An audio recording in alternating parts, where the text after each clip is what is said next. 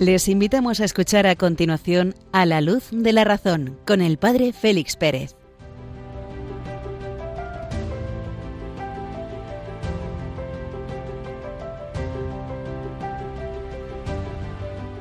Muy buenas noches, queridos amigos de Radio María.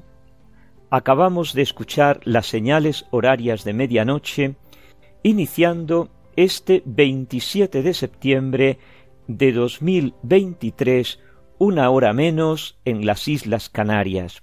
Encendemos la lámpara de la razón y nos adentramos en las sendas de los próximos minutos. Desde Béjar, en la provincia de Salamanca, recibid un cordial saludo del Padre Félix Pérez que os acompaña en esta noche.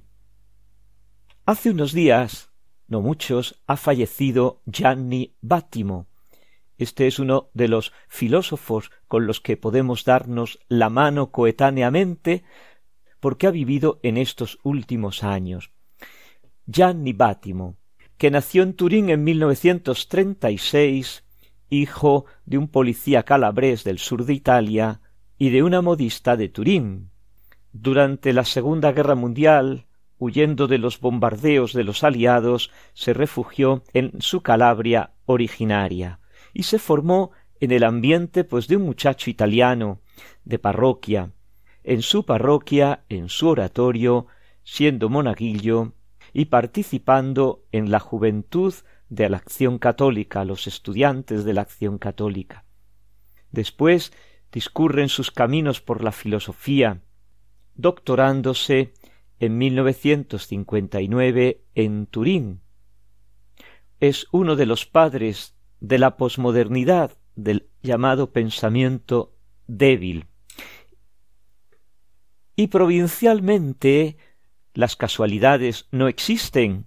Para la divina providencia acaba de salir a la venta un libro estupendo, Ratzinger y los filósofos, la obra recoge veintidós trabajos que despliegan una conversación viva y actual del profesor Ratzinger, del cardenal Ratzinger y de Benedicto XVI, con veinticuatro filósofos, explicando de manera profunda pero sencilla los diálogos filosóficos que el Papa Benedicto ha mantenido a lo largo de toda su carrera académica desde Platón y San Agustín, desde San Buenaventura y Santo Tomás, desde Hegel y Kant, Marx o Nietzsche, hasta Sartre, Piper, Habermas o Gianni Bátimo, que curiosamente cierra la publicación de este libro interesante, que viene a llenar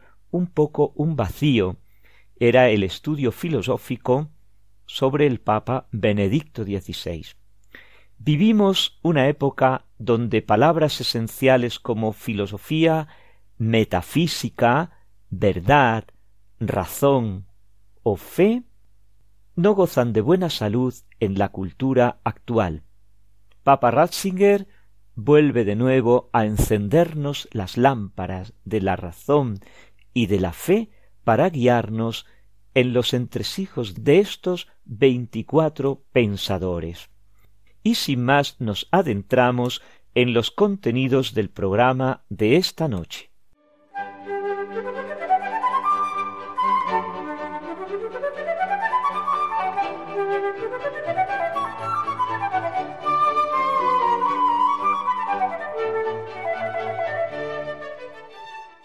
Y abordamos la primera parte del programa, como todas las noches, comentando la encíclica sobre la fe y la razón del Papa San Juan Pablo II, que publicó el día 14 de septiembre, fiesta de la exaltación de la Santa Cruz del año del Señor 1998, Fides et Ratio, publicada bajo el signo de la cruz, escándalo para los judíos, necedad para los griegos y nos habíamos quedado al final del número treinta y siete, para comenzar esta noche el número treinta y ocho.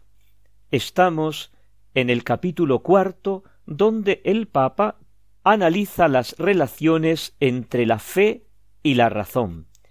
Un primer momento fue el encuentro de la fe predicada por los apóstoles y la razón, que es el instrumento del conocimiento que tenemos los humanos, las personas humanas, la razón, que tiene que acoger ese mensaje apostólico, ese querigma, el anuncio de la salvación. Y este primer encuentro no fue fácil, es lo que dice el Papa. Dice así, el encuentro del cristianismo con la filosofía, la fe con la razón, no fue pues ni inmediato ni fácil. La práctica de la filosofía y la asistencia a sus escuelas eran para los primeros cristianos más un inconveniente que una ayuda. Ahora vamos a ver por qué era más un inconveniente que una ayuda, la asistencia y la participación en los foros de la cultura, en los foros filosóficos. ¿Por qué? Primero, por la urgencia del anuncio de la salvación. La primera y más urgente tarea de los cristianos era el anuncio de Cristo, muerto y resucitado, mediante un encuentro capaz de llevar al interlocutor a la conversión del corazón y a la petición del bautismo. Por tanto, nos encontramos en que el primer momento, la primera urgencia que tienen los cristianos y los, y los apóstoles en primer lugar es el anuncio de Jesucristo, muerto y resucitado. Abrimos las páginas del libro de los Hechos de los Apóstoles y lo primero que nos encontramos son los discursos de San Pedro. San Pedro, ese que le negó al Señor tres veces la noche de la pasión. San Pedro, ese que le dijo un día Eso a ti, Señor, no te puede ocurrir ese que le dijo el Señor que cuando te hayas levantado de la caída confirma en la fe a mis hermanos, ese comienza a predicar. Se le acabaron los miedos, se le acabaron el no le conozco por tercera vez, se le acabaron los problemas a San Pedro y se lanza a la predicación. El anuncio explícito de la salvación que nos trae Jesucristo, que nos invita a la conversión, al cambio de vida, y al bautismo como inicio de la nueva vida. Esta es la primera y principal y más urgente tarea de aquellos primeros cristianos. Subrayamos que para el Papa la conversión se produce mediante un encuentro personal de ti, interlocutor, con Cristo, personalmente un encuentro personal entre tú y Jesucristo. Y el ejemplo más vivo de este encuentro personal entre tú y Jesucristo es la conversión de Saulo, San Pablo, camino de Damasco.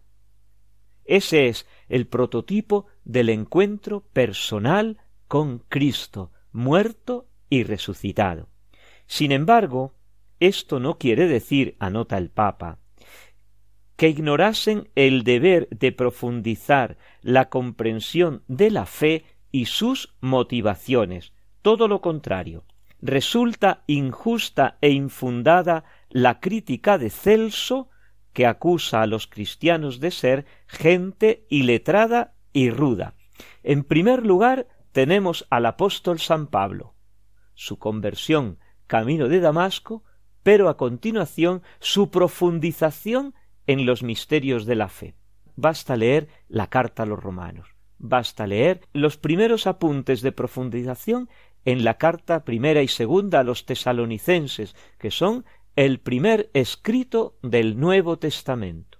La carta de San Pablo a los tesalonicenses, el primer escrito, y ya hay unas anotaciones profundizando el misterio de Cristo. O la carta a los Gálatas, o la carta a los Corintios, la primera especialmente, o las cartas de la cautividad, a Colosenses, a los Efesios y a los Filipenses. San Pablo va a ser, podemos decir, el primer profundizador en el misterio cristiano, empleando el instrumento de la razón al servicio de la fe. ¿Quién es este Celso del que el Papa se hace eco en la encíclica? ¿Quién es este Celso? Bueno, pues este Celso fue un filósofo griego que vivió en el siglo segundo después de Cristo. Su figura trascendió históricamente debido a que escribió una serie de textos contra el cristianismo. Podemos decir que es el primero que tenemos constancia que se enfrenta a los cristianos, que denigra a los cristianos. Escritos y teorías que fueron contestadas por Orígenes, uno de los padres de la Iglesia, uno de los escritores eclesiásticos más profundos de la antigüedad.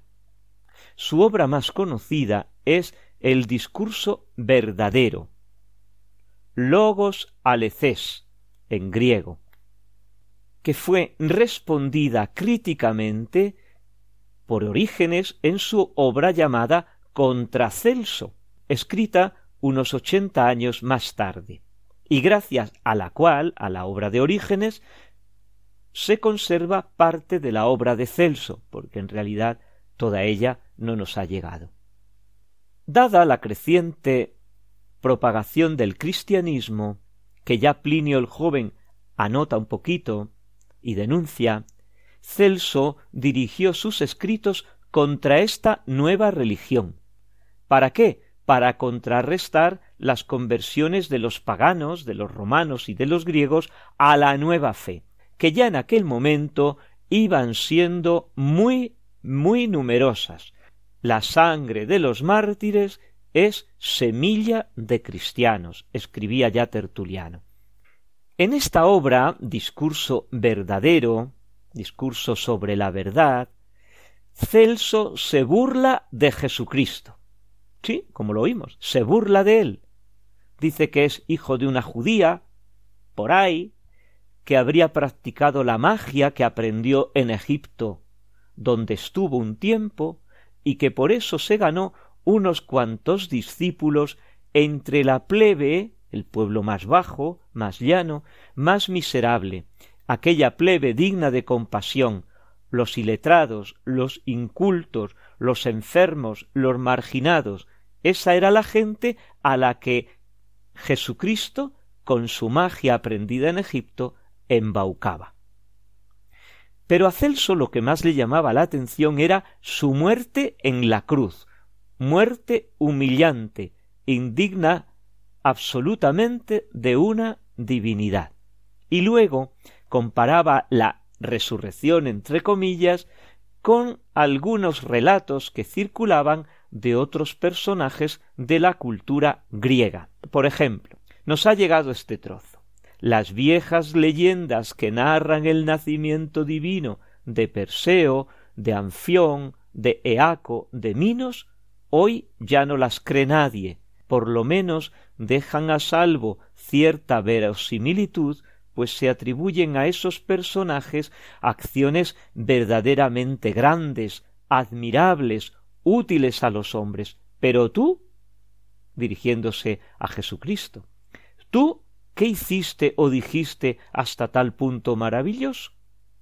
si en el templo la insistencia de los judíos no pudo ni arrancarte una sola señal que pudieras manifestar que eras verdaderamente el Hijo de Dios.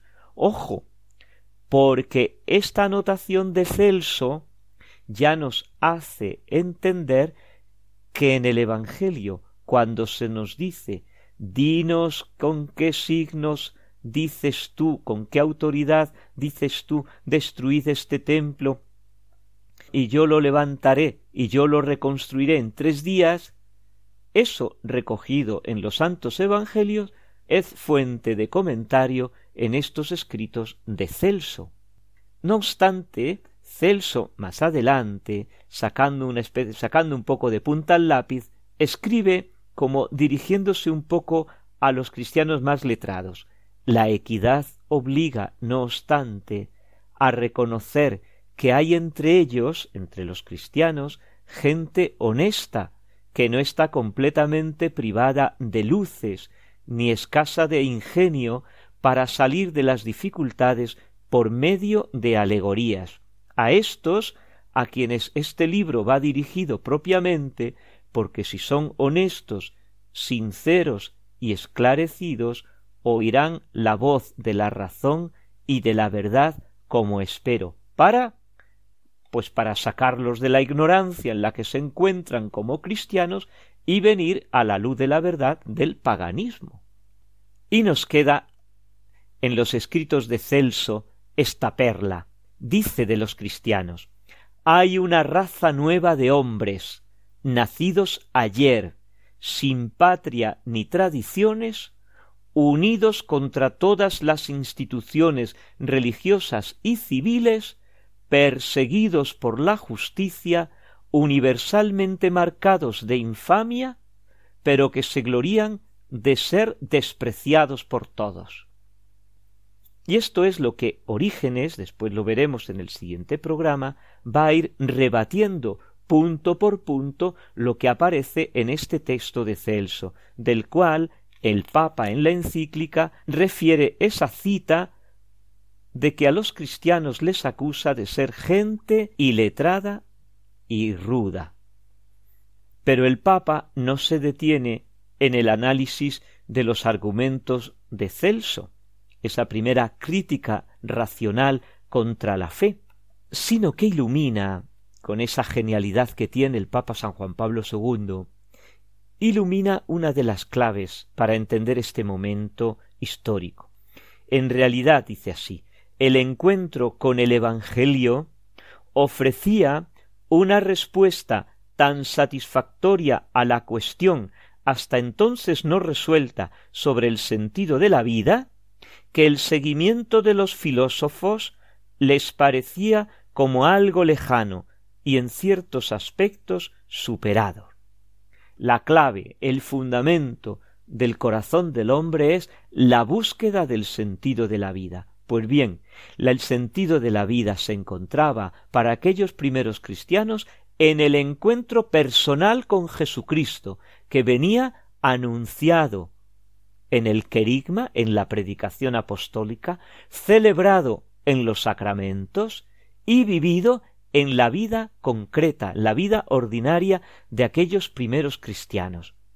Y de esta vivencia de la fe, de esta celebración de la fe y de este anuncio de la fe, brotaba el pleno sentido de la vida para aquellos primeros cristianos, que no necesitaban, por tanto, profundizar la fe con el instrumento de la razón, sino que quedaban satisfechas aquellas necesidades básicas. La profundización de la fe va a venir a continuación. Veremos cómo. Lo dejamos aquí, unos momentos musicales y nos adentramos en la segunda parte del programa de esta noche.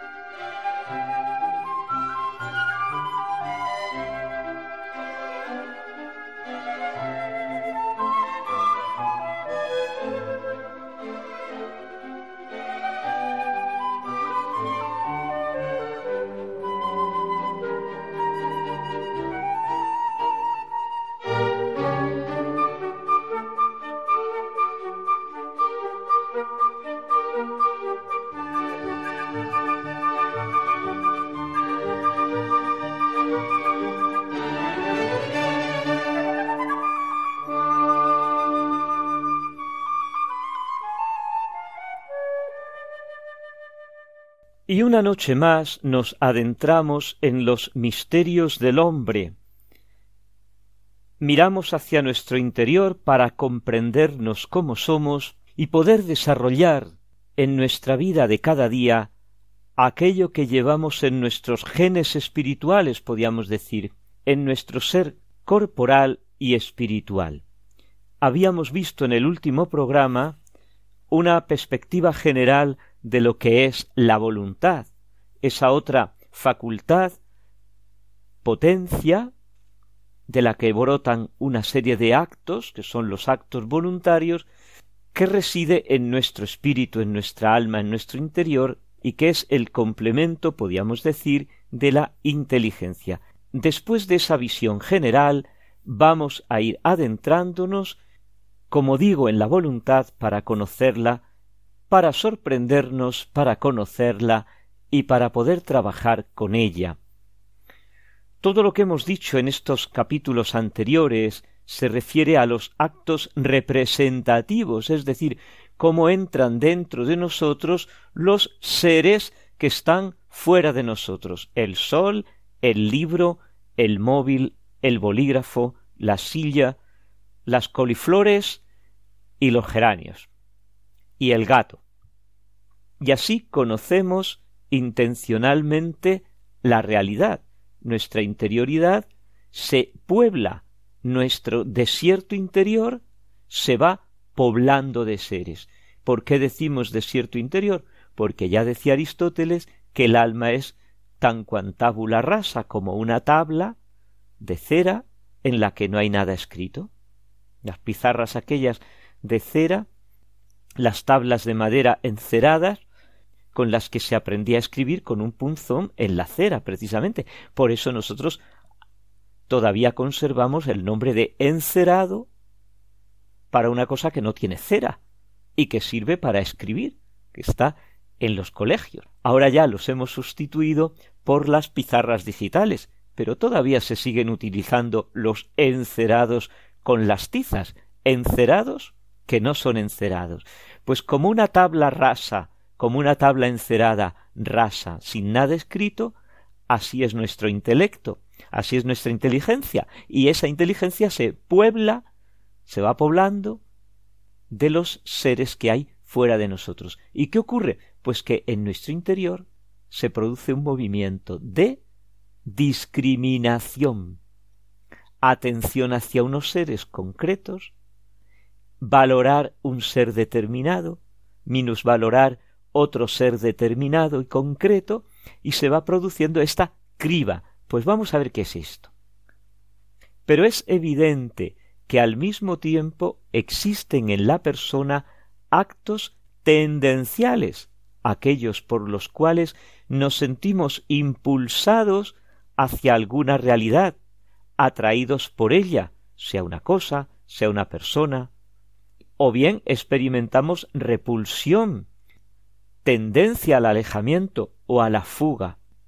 Son lo que Freud llamaba las pulsiones del eros, de la atracción, del amor y del zánatos de la repulsión de la muerte que gobiernan, ponemos entre, entre comillas la palabra, gobiernan nuestro ser interior, nuestra vida interior.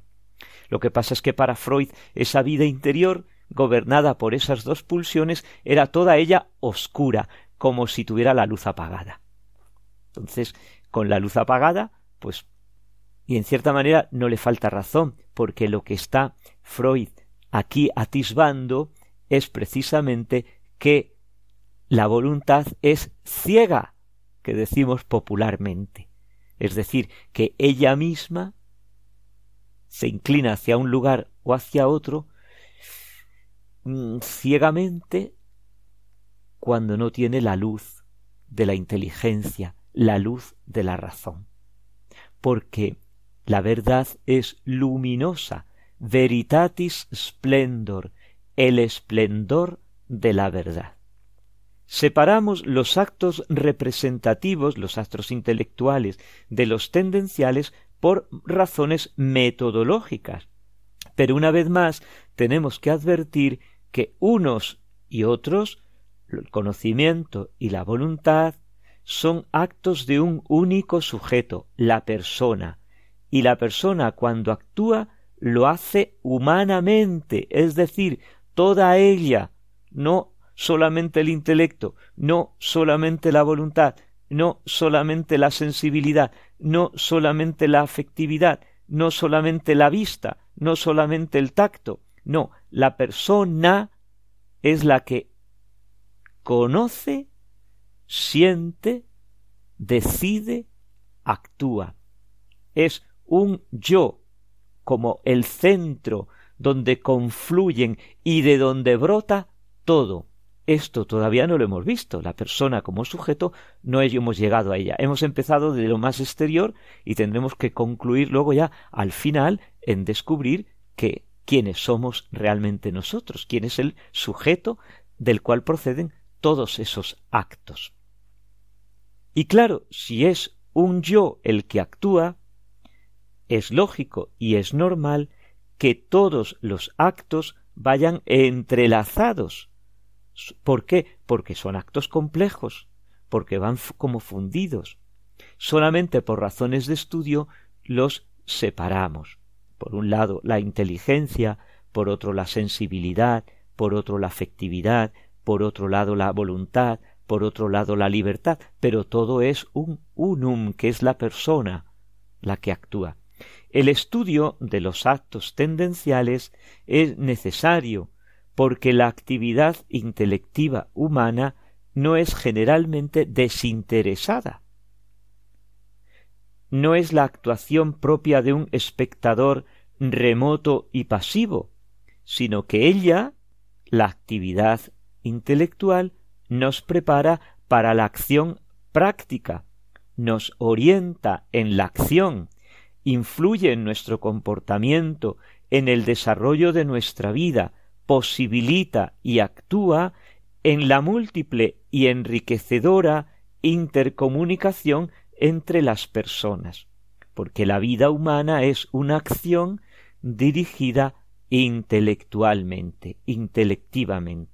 En este sentido, ha habido un corrimiento del foco de atención del mundo antiguo, del mundo clásico, sobre el intelecto, al mundo moderno y posmoderno, sobre la voluntad. Esto es curioso, vamos a verlo. Los filósofos griegos dieron preferencia de valor a la teoría sobre la práctica, a la teoría sobre la praxis. Entendida la teoría como contemplación y conocimiento racional, es decir, el conocer. Pues yo esto lo conozco, pues yo lo ignoro, pues yo no lo conozco, pues yo lo conozco suficientemente. El conocer era para los griegos el culmen de la vida humana. La praxis ellos la entendían o como un acto de fabricación manual, yo fabrico un barco, fabrico un instrumento de trabajo, un arado, fabrico una casa, fabricar. O también como actividad humana, fabricarme a mí mismo. O fabricar la polis, la sociedad, el praktein. Poieo, el verbo griego, es hacer cosas, praktein, es hacerme a mí mismo, como individuo o como sujeto social de la polis, de la sociedad, de la ciudad griega. Los medievales, siguiendo en el surco de los clásicos, ocurría lo mismo. Daban preferencia a la vida contemplativa sobre la vida activa. Incluso Descartes, que en algunas cosillas también es medieval, pensaba incluso que los actos intelectivos mismos estaban dirigidos por la voluntad. Pero en la filosofía moderna y sobre todo en la contemporánea ha habido autores de todas las tendencias. Pero aquí nos interesa sólo recordar que algunas corrientes filosóficas han pospuesto lo inteligible, lo de la inteligencia, después de la voluntad un voluntarismo exasperado es, por ejemplo, el de Schopenhauer, el de Nietzsche, también el de Marx. Sin caer en tales extremismos, algunos filósofos moderados han hecho de la acción humana el punto de partida y la base de toda su interpretación de la realidad, porque, por ejemplo, Maurice Blondel, este filósofo francés del siglo XX, dice así Actuar es buscar el acuerdo entre el conocer, el querer y el ser, y contribuir a producirle y a comprometerle. La acción es el doble movimiento que lleva el ser al término al que tiende como una perfección nueva y que reintegra la causa final en la causa eficiente. Bueno, esto es un texto un poco oscuro a primera vista. Lo que nos quiere decir sencillamente es que el hombre tiene en sus manos la capacidad de autoconstruirse. Ojo a esta expresión autoconstruirme como si yo no tuviera nada y tengo que construir como construirme interiormente como construyo una casa desde los cimientos. No. Autoconstruirme como sacar de mí lo que llevo y ponerlo por obra sí. Eso siempre ha tenido valor porque qué es la simiente qué es la semilla de un árbol cuando se planta en la tierra ya está todo ahí. ¿Qué es nuestro código genético? Ya está todo ahí. ¿Y ahora qué ocurre? Que va desarrollándose. Pues algo así se produce en el hombre. Lo que pasa es que muchos filósofos modernos, contemporáneos, especialmente el existencialismo, pone en la acción, en la existencia, la raíz de la esencia, la raíz de su ser. El ser viene después del obrar. Todo esto es un campo precioso, un campo interesantísimo para irle desmenuzando, para irle comprendiendo y de esa manera irnos comprendiendo nosotros e ir también comprendiendo los movimientos subterráneos que hay en la cultura, en la cultura actual y en la cultura de todos los tiempos. Una pregunta interesante que podemos dejar ahí en el aire y que un día tendremos que responder. ¿Cuándo se produce el paso de la inteligencia a la voluntad, cuando cronológicamente se pasa de poner el acento en la inteligencia, en la contemplación, como los griegos y los primeros medievales, a la voluntad, a la acción, a la decisión, a la determinación, a la libertad. ¿Dónde está el punto de flexión entre estos dos centros de la persona como si la persona fuera una elipse. ¿Dónde está? ¿En qué momento cronológico se produce este crollo, dicen los italianos, esta ruptura, este trasvase de la inteligencia a la voluntad? Lo dejamos aquí. Unos momentos musicales para agradecer, como digo siempre, al Señor la maravilla que ha creado dentro de nosotros cuando cuando nos sorprendemos a nosotros mismos por la riqueza interior que tenemos, comprendemos el salmo, comprendemos el gozo del salmista que canta nos hiciste poco inferior a los ángeles, coronaste de gloria y dignidad. Ese es el hombre, Señor, que es el hombre para que te acuerdes de él, el ser humano para darle poder.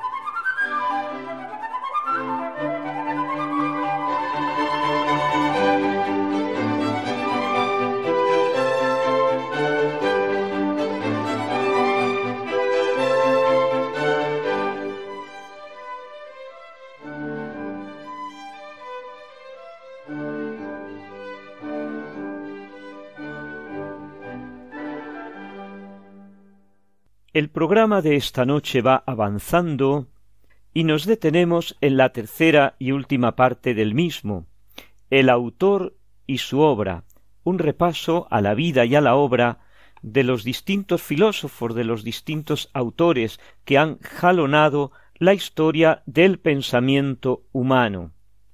En el marco de este triple centenario de Santo Tomás de Aquino, su nacimiento, su muerte y su canonización, nos vamos a detener hoy, por segunda vez, en un capítulo más de su vida, de su biografía. Después de cumplir los cinco años, es decir, hacia 1230 o 1231, sus padres lo llevaron a la antigua abadía benedictina de Monte Cassino. Como hijo varón más joven de la familia, fue llevado allí como oblato, es decir, como ofrecido a Dios según el modo de vida benedictino, a fin de recibir la formación básica en la práctica de la regla y de la educación elemental. Pero monje a los cinco años, no, no vayamos tan deprisa. Entonces, ¿qué? ¿Es como un modo, es como una especie de internado? Bueno, pues no tampoco. Una cosa a mitad de camino. Vamos a ello. Landulfo y Teodora habían planeado cuidadosamente el futuro de su familia. Tomás con el paso del tiempo, tendría que llegar a ser abad de Montecasino para estar a la altura de la dignidad de la familia. No se trataba de planes vanos, pues esto podría arreglarse con bastante facilidad. En un futuro, un poco lejano ahora, Tomás, curiosamente, va a rechazar un día la propuesta de hacerle abad de Montecasino. El paso preliminar para acceder a este cargo o cualquier otro beneficio benedictino era la presentación del niño en la abadía como oblato para aprender las reglas de la piedad, para aprender las lecciones fundamentales de la cultura del momento. Llegó a ser Tomás de Aquino un monje más benedictino, profeso, en la abadía de Montecasino, pues es una cuestión que se ha discutido largamente. Una cosa es cierta, que la oblación de Tomás a la edad de cinco o seis años no es la profesión como un miembro de la orden. Oblación y profesión son dos actos diferentes. ¿Por qué? Porque la oblación puede tener lugar en cualquier edad, a los cinco años, por ejemplo, o a los cuatro. De hecho, las fuentes históricas de Tomás nos hablan precisamente de este hecho. A los cinco años fue ofrecido, es decir, entregado como oblato en la abadía de Montecasino, como ofrenda. Ofrecido como ofrenda y consagrado a Dios bajo la regla de San Benito con la forma de la oblación. Hay un detalle en la Suma Teológica, que es esa obra magna del pensamiento de Santo Tomás, que escribe para los que van a comenzar los estudios, de manera que tengan una base fundamental de todas las cuestiones. Bueno, pues en la Suma Teológica, Santo Tomás tuvo buen cuidado en distinguir entre la consagración a la vida religiosa antes de la pubertad, que puede ser hecha por los padres, y la profesión de votos solemnes, realizada a partir de la pubertad que requiere el pleno uso de la razón. Se pregunta Santo Tomás en la cuestión 189, en el artículo 5 de la segunda secunde, ¿deben ser admitidos los niños en la vida religiosa?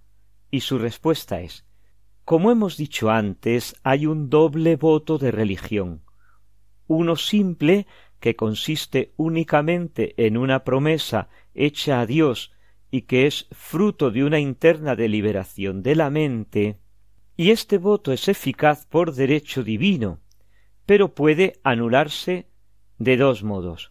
En primer lugar, por falta de deliberación, y así son nulos los votos de los dementes, y esto mismo se aplica a los niños que todavía no tienen el perfecto uso de razón, lo cual les hace capaces de engaño. Los niños suelen adquirir este uso de razón perfecto hacia los catorce años. Y sigue un poco más adelante.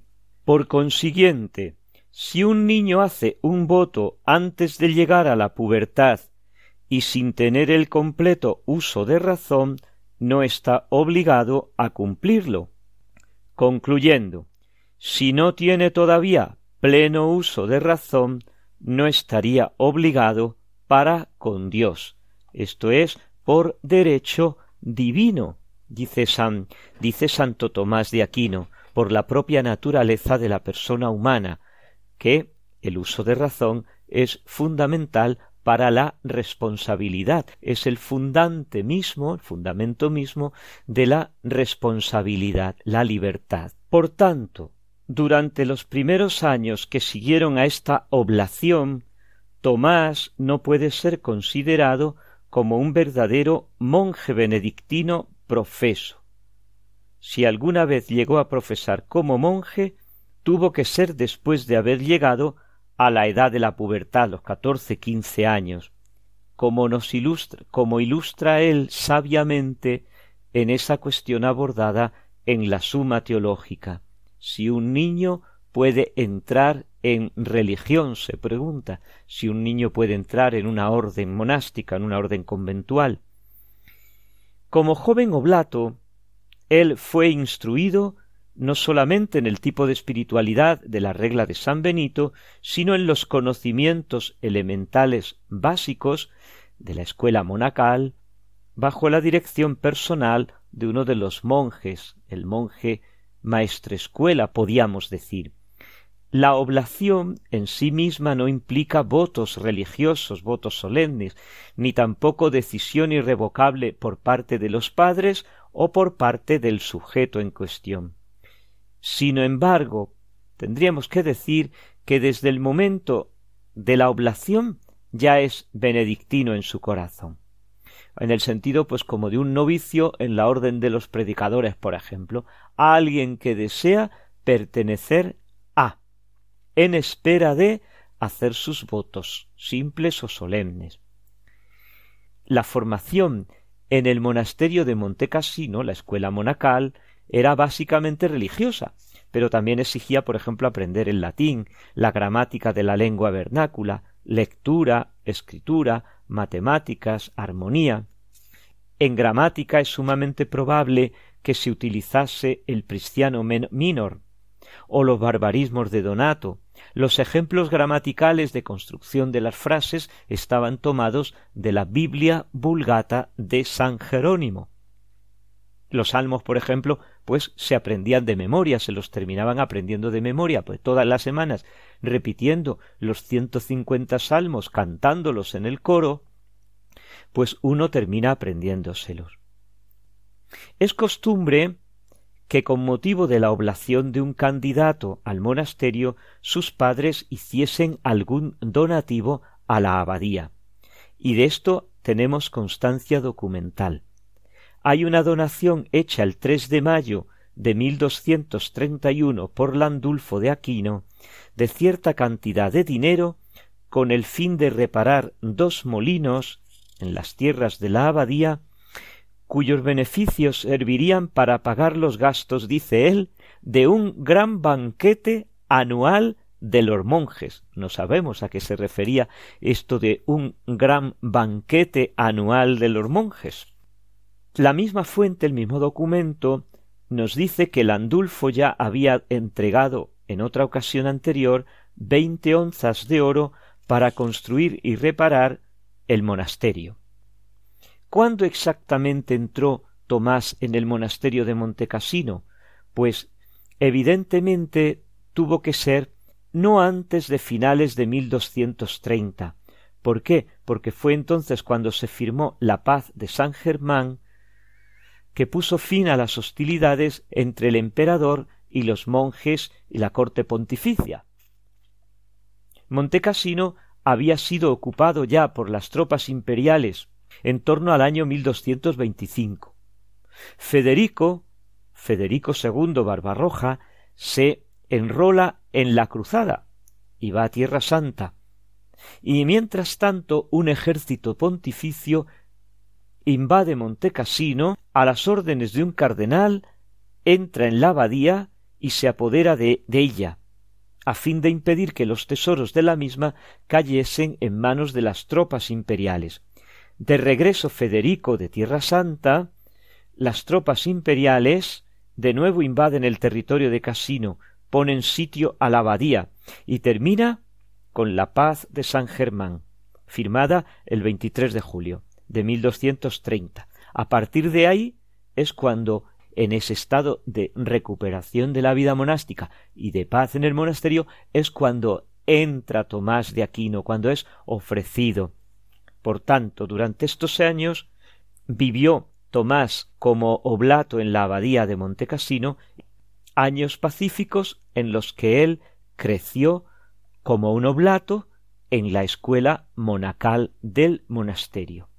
Un día tendremos que detenernos en ver qué son estas escuelas monacales, las escuelas monásticas, las escuelas catedralicias y las escuelas palatinas, porque estos tres tipos de escuela van a ser los orígenes inmediatos de la universidad. Nosotros creemos que la universidad pues es algo que, que, que ha nacido no se sabe por qué ni, ni de dónde. Pues no, la universidad es una institución medieval que nace precisamente como hija de las escuelas monacales, de las escuelas catedralicias o de las escuelas palatinas, las de los palacios de los reyes.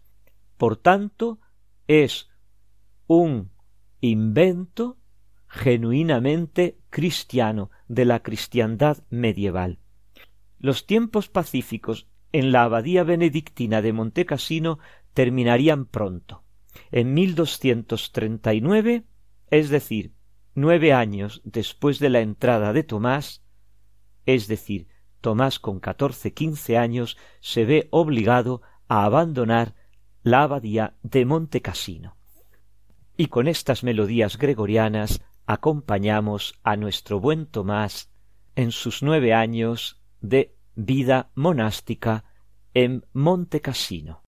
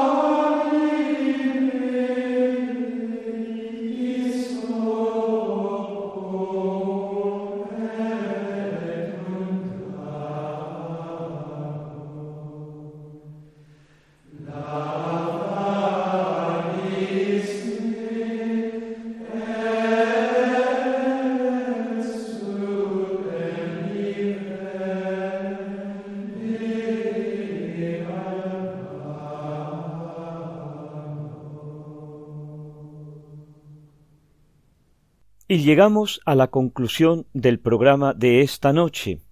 La estancia del niño Tomás de Aquino, adolescente y joven en el monasterio benedictino de Montecassino, nos ha abierto la ventana a unos momentos de vida monástica. Y el reloj no se detiene. Tan solo indicar que podemos continuar nuestro diálogo por medio del correo electrónico del programa a la luz de la razón arroba radiomaria es o bien en la dirección postal de la emisora, Radio María, indicando el programa A la luz de la razón. Muy buenas noches. Que Dios os bendiga a todos. Ave María Purísima.